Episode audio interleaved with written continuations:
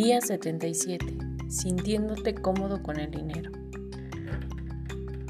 ¿Cómo te sientes con el dinero que tienes ahora mismo? ¿Estás contento con la cantidad y da las gracias por ello? ¿O le ves poco, sintiéndote resentido por la carencia y lamentándote por no tener suficiente? ¿Administras bien el dinero que tienes?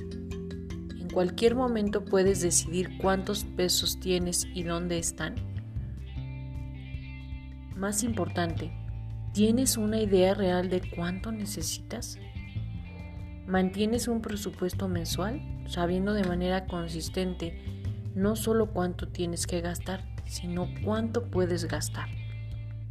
Si es así, ¿ahorras algún porcentaje de tu dinero? Si es así, ¿das un diezmo y o das un porcentaje de tus ingresos a los que son menos afortunados que tú? Cuando llegan los cobros, agradeces que han confiado en que puedes manejar una deuda y ves cada cobro como una forma de mantenerte alejado de no tener lo suficiente? Por el contrario, cuando llega un exceso de dinero en forma de regalo, un bono o un golpe de suerte, ¿te sientes cómodo teniéndolo o te urge gastarlo? O deshacerte de él inmediatamente. La manera como te sientes del dinero que tienes ahora en tu vida dice mucho de la manera en la que vas a manejar el dinero en el futuro. Si no te sientes cómodo con el dinero ahora, tampoco lo estarás después. Si parece que nunca tienes suficiente, es muy probable que estés sintiendo una insuficiencia emocional. También el concientizarte y revisar esas emociones limitantes afectará la manera en la que el dinero fluye en tu vida. A lo largo del experimento de la prosperidad, hemos estado intentando cambiar tu relación interna con el dinero. Ahora ha llegado el momento que consideres cambiar tus sentimientos acerca del dinero en, en, un nivel más físico.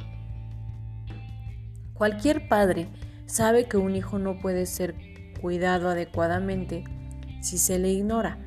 Para que un hijo florezca y crezca requiere amor y atención.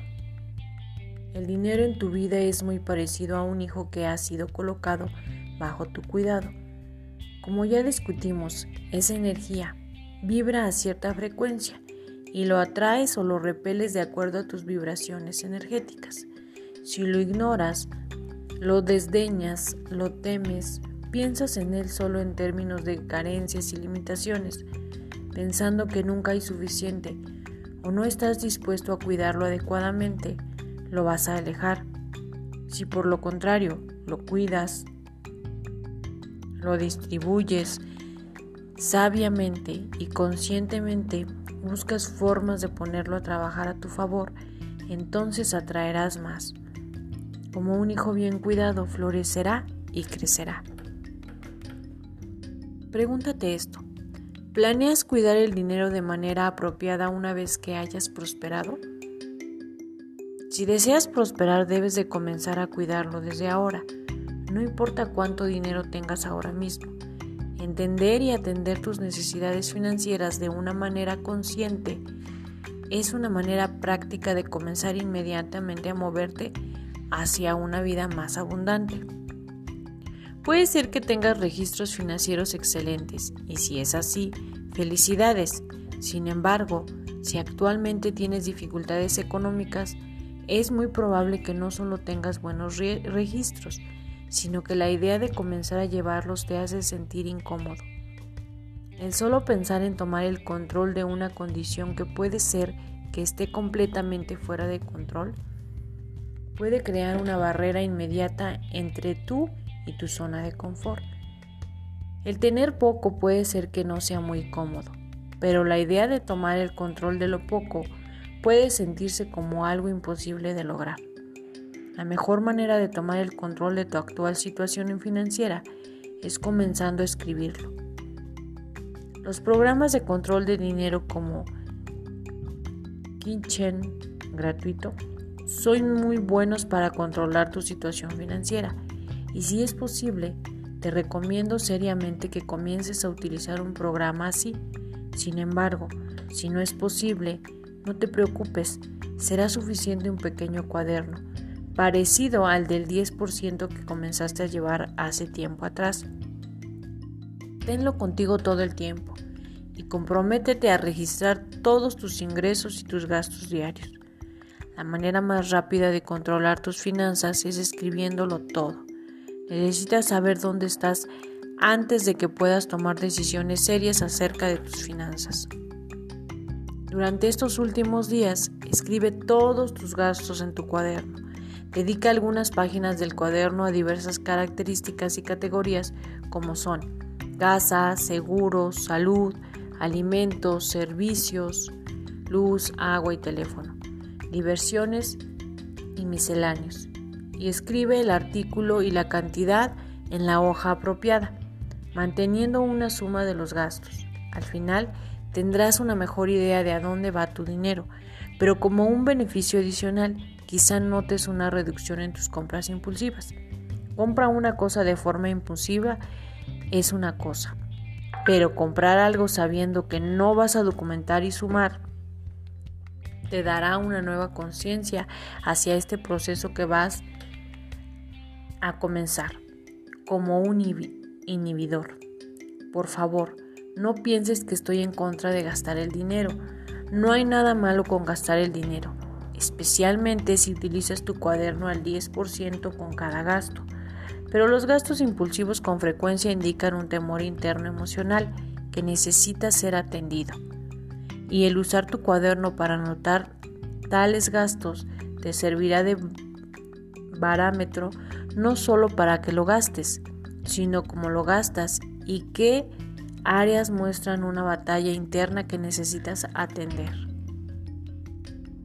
Al registrar tus gastos diarios, también presta la atención a tus emociones a medida que sumas y restas. Para los que no están acostumbrados a llevar registros financieros, este puede ser un proceso desalentador y puede ser que te sientas tentado al dejarle muchas veces. Resiste, recordándote con frecuencia que al hacer esto tomas el control de tu futuro financiero. Comprométete a hacer este cambio positivo de documentar cómo fluye hacia adentro y hacia afuera tu vida en el dinero. No puedes saber si te sirve o no un hábito a menos de que sepas exactamente qué hábito es. Esto te dará un mucho mejor entendimiento de los hábitos del dinero. La acción del día. 1. Lee tu plan de negocios para la prosperidad. 2. Lee las 11 cosas de tu lista de agradecimientos. 3. Toma un momento para pararte firmemente con un brazo alzado hacia el cielo el puño firme como si te estuvieras agarrando de la mano de Dios, ahora ya sea verbal o mentalmente, repite, con Dios como mi testigo. 4. Coloca tu cuota de dinero del día de hoy en tu contenedor y lee la afirmación que está en el contenedor tres veces. Espera recibir algo en regreso. 5. Bendice a todos los que están a tu alrededor, incluyendo a los otros participantes en este experimento. Imagina cómo aquellos a quienes bendices prosperan y se rodean del bien. Entonces bendícete a ti mismo e imagina lo mismo. Puedes continuar bendiciendo a la persona o personas en tu lista de bendiciones. Lee y observa todas las bendiciones que llegan a tu vida. Tus bendiciones están haciendo la diferencia. El leer y ver las respuestas te dará la oportunidad de verlo por ti mismo. El pensamiento del día. El hablar del dinero nos hace sentir incómodos. A veces hasta nos sentimos confusos por querer ganar dinero. Quizás asociamos el estar interesado en el dinero con el tipo de gente que solo están interesados en el dinero. Y ciertamente, nosotros no somos así. La afirmación del día, me siento cómodo pensando acerca de, trabajando con y negociando con mi dinero.